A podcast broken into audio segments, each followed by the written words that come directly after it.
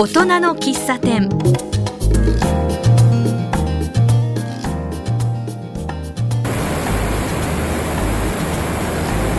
本日のマスターは塚本正人です。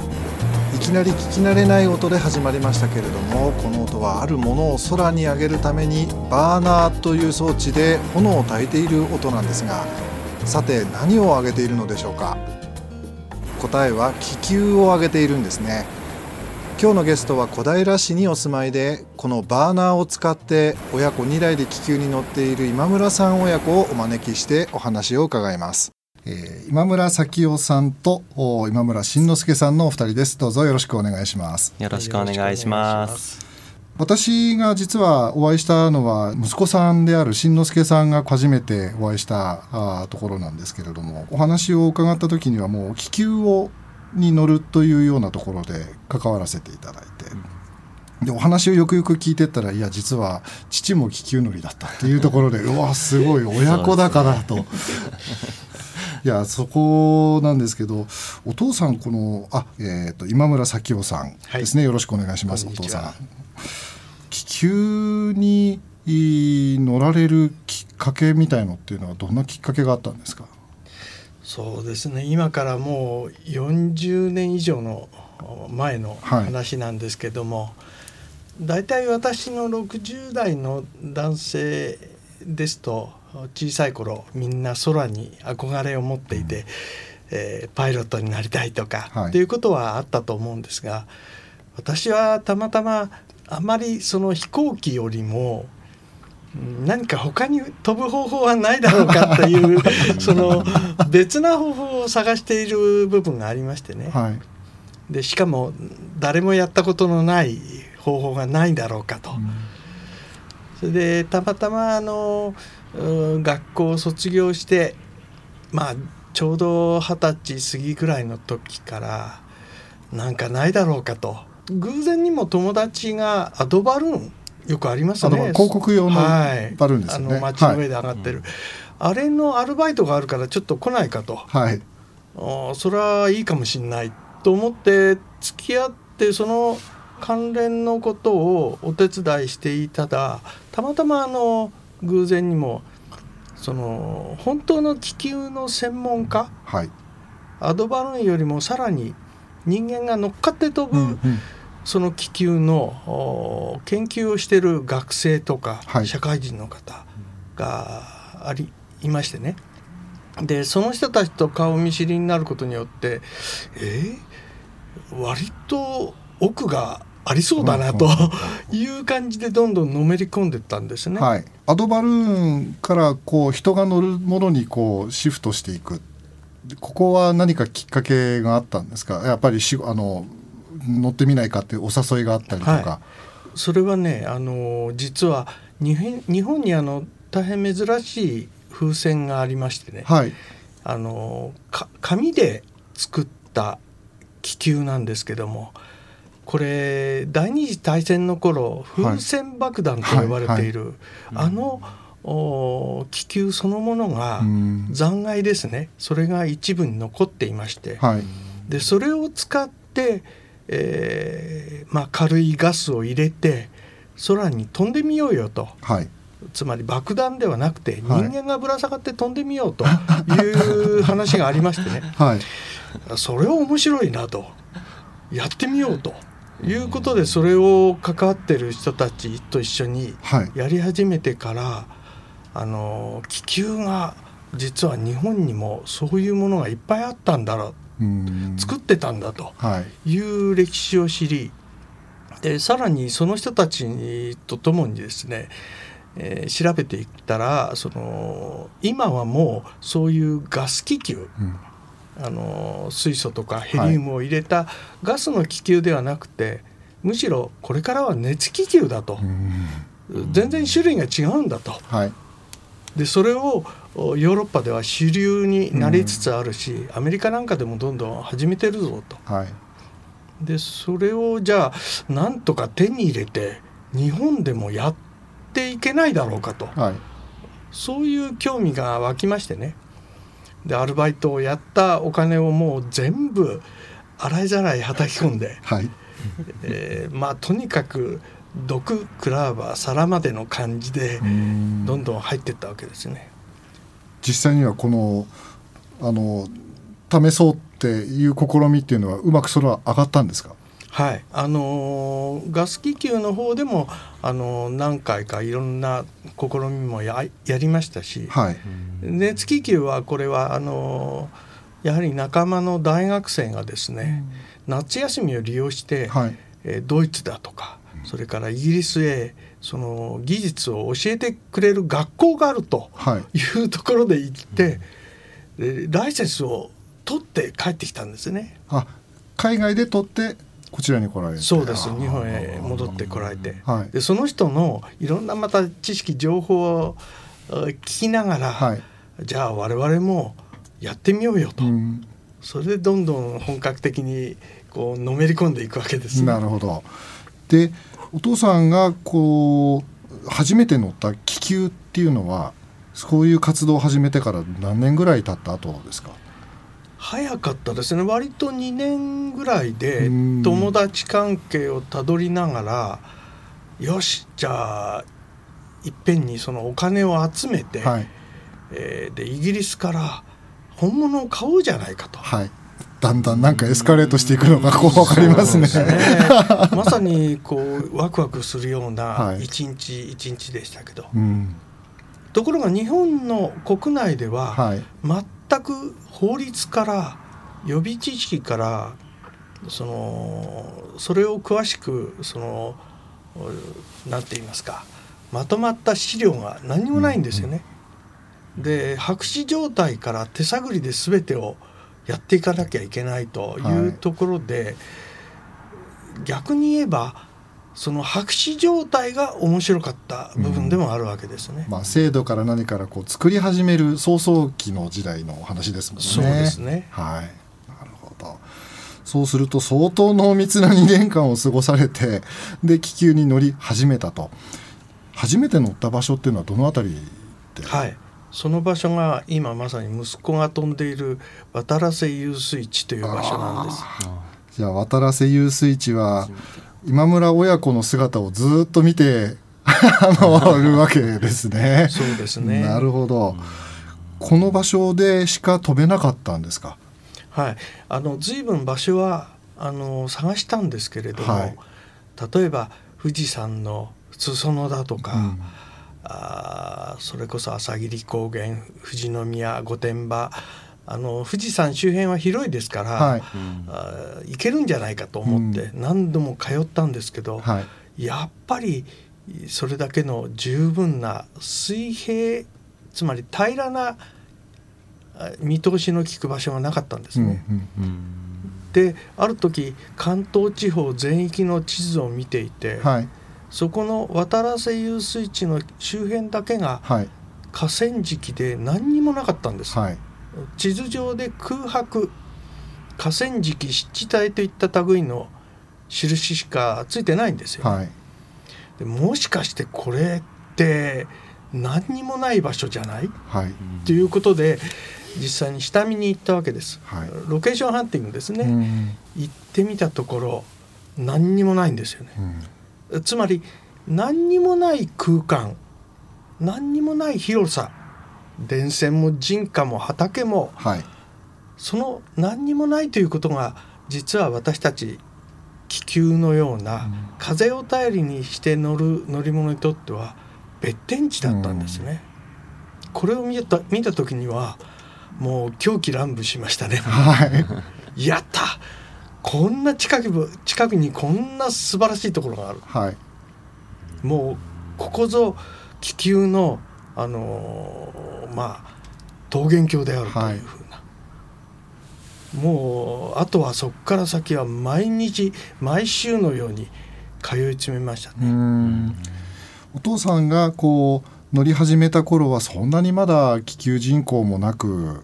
割と行ってすぐにもう何の手続きもなく普通にこうフライトできてしまうようなそんな時代だったんでしょうか。はい、あのー、そこの場所はですね、はい、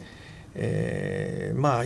歴史はいろいろあの息子からあのまた聞いていただければ分かると思うんですが、はい、あの国交省今の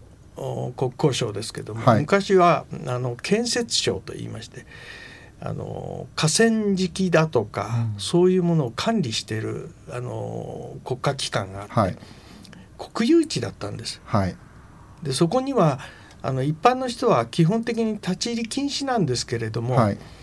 あの管理所長さんのあの許可を得て、うん、実はこういうことをやってみたいんだというお話をしたところ、まあ、とにかく工事中でもあるから、はい、あの危なくないように、安全第一で使ってくださいと、はい、そこからですね。あのちょうどその渡良瀬遊水地周辺というのは今はあ関東地域ではあそこしか今ほともう飛べないっていうような感じの規制がかかっている場所でしたでしょうかね。気球に関しては、はい、その遊水地に限らず北関東のまあ西は伊勢崎とか、はい、あの辺りから東はつくばの方まであるんですけども、うんうん、その何もないっていう場所が、その一番渡良瀬が恵まれてる場所っていう形ですね。はい、はい、初めてフライトした時のことって覚えてらっしゃいますか？そうですね。感覚的には何が何だかよく分からなかったですね。ただあのふわっと地面から足が離れ、はい、空中にそのただ漂うようにこう上がったんだなという、うん、その自分の目線で見えるものは見えるんですね。はいはい、ところがその翼があって飛んでいるという感覚ではないわけです。うん、浮遊感そのものですね。で風があるとその風下方向にゆっくりゆっくり景色が流れていく、はい、そして、えー、どこへともなく行って広そうな場所へ、うん、なんとなくふわっと降りてく。る、はいはい、非常にこう取り留めもないその浮遊感といいますか、うん、後で気が付いたんですけどそれは風に身を任せるっていう感覚なんだなっていうのがなんとなく分かりました。はいうんそういうコントロールをするのがあいわゆる難しいという考え方もできる乗り物なんじゃないかなと僕は思うんですけどもそれにこう身を委ねるっていうところまで行き着くのには相当経験を積んでいかないと感じられないんじゃないかなと思うんですけども。そうですねあの最初の頃はどうして浮いてるのか、はい、と原理を頭の中で理解するの精一杯だったんですけども。うんだんだんその風に乗るということがどういうことなのかっていうのがだ少しずつ理解できて、でその風を使いこなすまあかっこいい言い方だと風使いみたいな、はい、これは慣れてくるとその見えない風が見えてくるわけですね。それの面白さにはまっていくわけですよ。はい。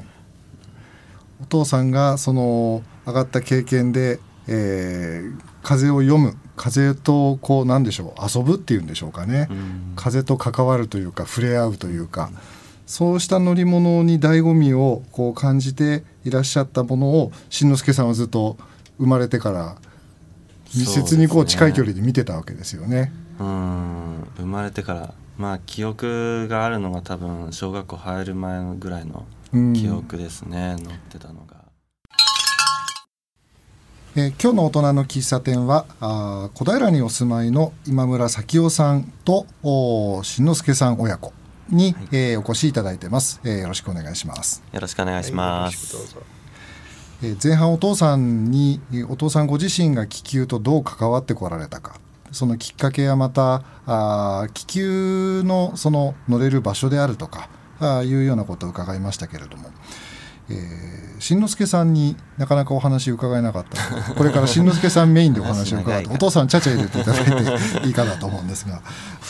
そもそも気球ってどんな乗り物なのか教えていただきたいんですけれども。はい、えっと、気球は、まあ、別の言い方をすると風船ってよく言われるんですけども。風船。風船、はい、風の船って書きますよね。そのままだと思うんですよ。本当に風に乗って、はい、あのー、まあ、流される船をイメージしていただけるといいかなと思ってます、うんうん、人が乗れるっていうことですけど何人ぐらい乗れるんですか？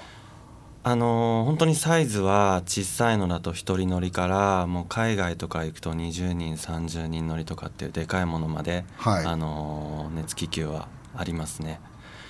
ちなみにしんのすけさんが今使ってらっしゃるなんでしょう。気球。は何人乗りの、はい、僕のは今使ってるのは3人から4人乗り。で小型で、うん、やっぱりその日本の国土に合わせたサイズっていうのもあって、はい、20人乗り30人は本当に広い平地が、はい、で何もない民家も何もないところが広がってるエジプトとかトルコとか、うんうん、そういうところではフライトできるんですけども日本のように、まあ、田んぼ農道が狭かったりだとか、はい、あとはまあ電線があったりだとか、うん、そういうところだとそのサイズは難しいので、うん、まあ、34人が一番あの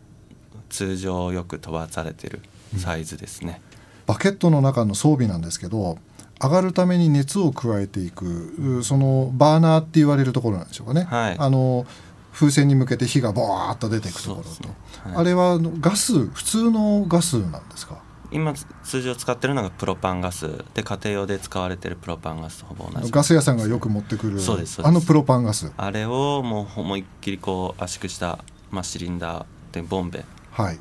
まあ、気球専用のものを積んでそこからまあ勢いよくバーナーの方に送り出されて、はい、でそこでまあ火に変えられてでその熱でまあ上に球皮っていう大きな風船の部分があるんですけども、うんうん、そこに熱を溜めて上がっていくっていうのが基本原理ですね。あのバルーンって目いっぱい膨らんだ時って結構大きいサイズになりますよね。うん、大きいですね。あれが、そうですね。直径がだいたい1718メーター。1718メーター、はい。うん、でゴンドラバスケットの一番下から気球のてっぺんまでが10、20, 20メーターぐらいかな。そうですね。4メーター45メーターあります、はあ。うん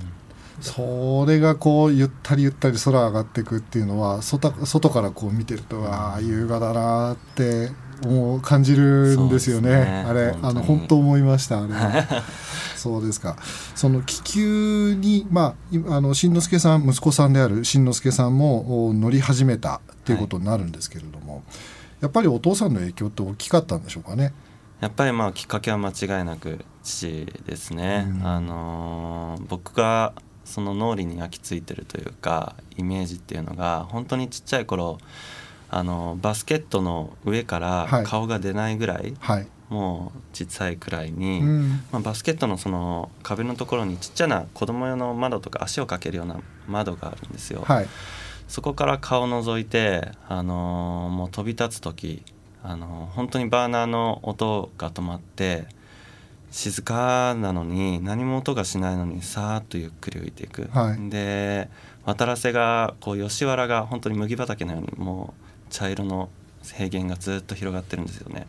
そこを音な音もなくさーっと動く。だけ。視界だけが動いていくっていう。そのイメージがもうずっとやっぱり離れないですね、うん、その記憶が強いですね。でそこから、えーと、といつか自分がっていうふうになっていくまではあの意識をしていくまでにはやっぱり時間がかかったと思うんですけれども、はい、初めてこう乗った時に今のようなあ例えば飛行気球乗りになるんだ。そういうふうにこう気持ちが変わっていくきっかけみたいのってあったんでしょうか？そうですね。あのー、まあ小さい頃は全然思ってなくて、うん、あのー野球少年だったんですよ。小中高ずっと野球少年でポーズで、はい、まあその線もあって土日も部活とかになるので、うん、あのその間は気球かなり離れてたんですよね、はい、で大学生になってやっぱり余裕も出てきて大学であの部活の野球っていうのはやめたので、うん、その時にあのこうふと親父も結構な年になって、はい、俺も自立しなきゃなっていう年になった時に親父からこう吸収できるものは吸収して受け継いでおきたいっていう気持ちがパッて生まれてきて、うん、でそうなった時に何がこう引き継げるのかっていう考えた時にやっぱり気球っていうものが、うん、あの一番に上がってたので、うん、その時ですね大学3年の終わりぐらいかな、はい、その時に親父にちょっと気球もう一度パイロットになりたいから教えてくれと、お願いしましたね。えでそこはお父様っていうすごい良きアドバイザーが近くにいて、うん、でそこから何かを、うん、学んで、えー、継承受け継いでいこうとされた、それをお父さんそばで見られててどうお感じになりましたか？そうですね。まあ私のところは息子が3人いて、はい、でこの子が末っ子なんですけども、はい、子供たちにそのそれぞれの人生は自分であの選べということで一切その進路についてのあのアドバイスも何もしないんですよね。うんうん、むしろその自分たちがその生きていく中で必要と思われることを選択できれば一番いいので、うん、あれやれこれやれは一切言わなかったです。だ同時にまあ無責任かもしれないですけど学校の成績も一切問わない、はい、好きにしろと。何も言われなかったですね。だからその就職についても全く同じですね、うん、どういう仕事を選ぶのかも自由だし親で親子でそのお互いに何か引き継ぐものがね、うん、えー、求められれば提供したでしょうけども私自身が自由奔放に生き抜いてきた人間ですからそれを、うん、そのネタに子供に押し付ける押し付けること自体もねナンセンスだと思ってましたから。うん、でもその時にあの何も言わないんですけどあの全ては自己責任だぞっていうこうまあ言われたのかなあのまあそういう気持ちというのは伝わってきて、まあ、それは今パイロットをやってみてすごい分かるところであって親父も生き方がパイロットで、あのまあ、パイロットって本当に全ては自分の責任で乗客のコーディネートクルーのコーディネート道具全ての整備それを誰かにするの誰かのせいにするのはあのやっぱりもうやってはいけないことだと思うのでそれがそれもまあ生き方として変えられて教えられたかなと、うん、選択するのは自分の自由だけどもまあその選択した道でどう生きるかも自分でちゃんと責任取って生きてけよみたいな感じなのかな。まあ 言葉として単純にしちゃえばパイロットという生き方を選ぶか選ばないかっていうだけです。うんパイロットっていう言葉は生き方なんですね、はい、そういうのは教えられましたね。それだけは哲学として言いましたけどね、うん。うん、あのパイロットとしての生き方っていうところで言うとあの何でしょう感じるところというか気を、うん、意識していることとかしんのすけさんどんなことを感じながらそれを体現しようとされてますか？うんでもやっぱりちゃんと自分で責任取ってやれよと、うん、でまあ本当に自由なんですよ。やっぱりどこに飛びたいとかどういう仲間と飛びたいとかっていうのも自分でコーディネートできるので、うん、あの本当に自由、はい、なんだけどもやっぱり自由をあの楽しむためにはやっぱ自分も力を持ってなきゃいけないし、うん、それをコントロールすべを持ってなきゃいけないっていう必要性があるので。うんもうそこは本当に自分で責任を取るという覚悟を持ってその道を進むっていうのはあの意識はしてますね、うん、誰かのせいにしないっていうのは。そうしたマインドを持ちながらも技術的な何かレクチャーとかいうのをこうアドバイスを求めたりするなんてことあるんですか？いやあの求めるんですけどあんま教えてくれない なんかあるんですか？いやあのそうですね。私よりは操縦するセンスといいますか、はい、風をつかんだりするセンスは大大変あのちっちゃい頃から乗ってますんでねうまいと思うんですよ。ただあの生き方としてその自分の人生をそのデザインしていくっていうところはまだまだその試行錯誤してると思うんですけども、あの自分でやっぱりその道を見つけることがやっぱりどんな人生でも大事だと思うんでね。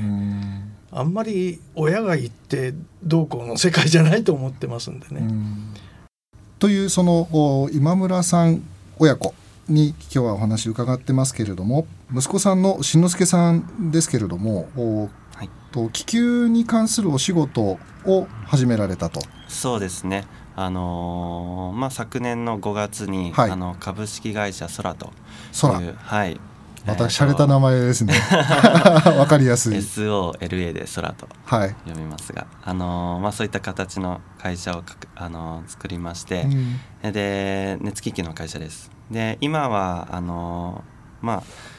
クラブバルーンクラブを運営して、はい、あのまあ、好きな人と飛んで、まあ、時々あの本当に乗ってみたい方に体験搭乗という形であの一緒に飛んでるんですけども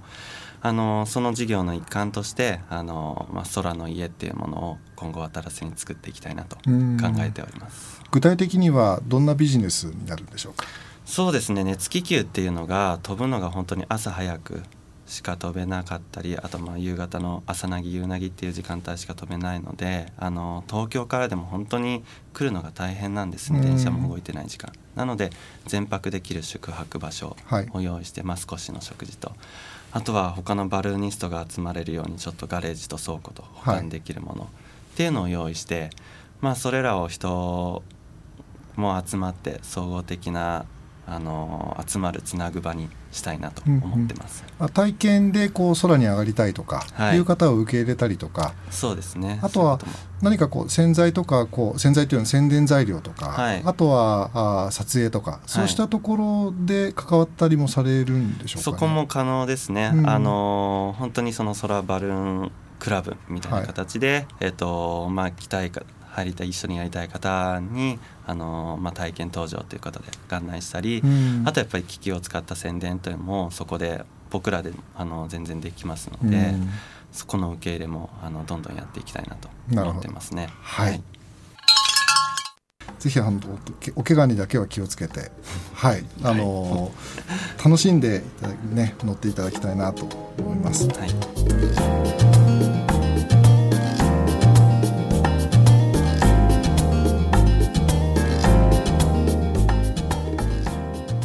さて次回の大人の喫茶店はどんな方がゲストにいらっしゃるでしょうか。お楽しみに。